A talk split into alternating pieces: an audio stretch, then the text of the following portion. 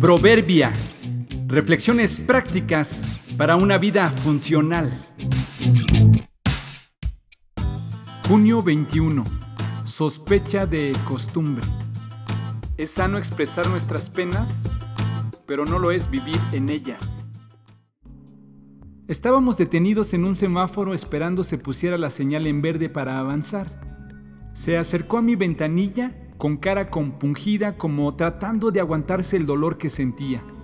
Traía el brazo izquierdo envuelto en una especie de yeso y una venda como cabestrillo. Era un señor de unos 60 años tal vez. Con la mano derecha se tomó el brazo izquierdo y me lo mostró, al tiempo que me pedía dinero porque tenía el brazo fracturado, según me dijo.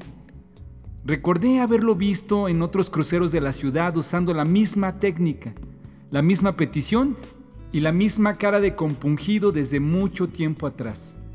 Después de que me hizo la petición le pregunté, Oiga, amigo, usted ya lleva mucho tiempo con ese brazo fracturado, ¿verdad?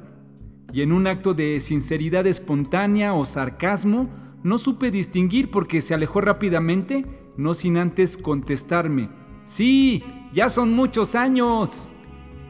No dudo que el hombre esté necesitado ni tampoco pretendía ser cruel ni tacaño, solo que sospecho que este señor ha convertido una situación lastimosa en su estilo de vida y creo que encontró que es fácil causar conmiseración y conseguir dinero fácilmente. Y me imagino que seguirá con la misma actitud mientras los conductores le den dinero.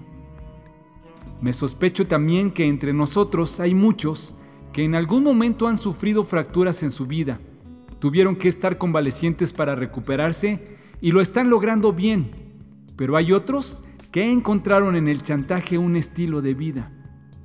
Saben que si se ponen mal o se duelen de más, serán atendidos, se les tendrán ciertas consideraciones y seguirán así, mientras haya quien les dispense la atención que buscan. Pero todos sabemos que es incorrecto y deshonesto engañar con el dolor. Atendamos de corazón a quien pasa por una pena Expresemos con libertad nuestro dolor, pero no vivamos ahí, ni permitamos que otros lo hagan, porque el día que queramos mover el brazo o salir de la angustia, descubriremos que nos estamos entumiendo. Lo que hace atractiva a una persona es su lealtad. Es mejor ser pobre que deshonesto.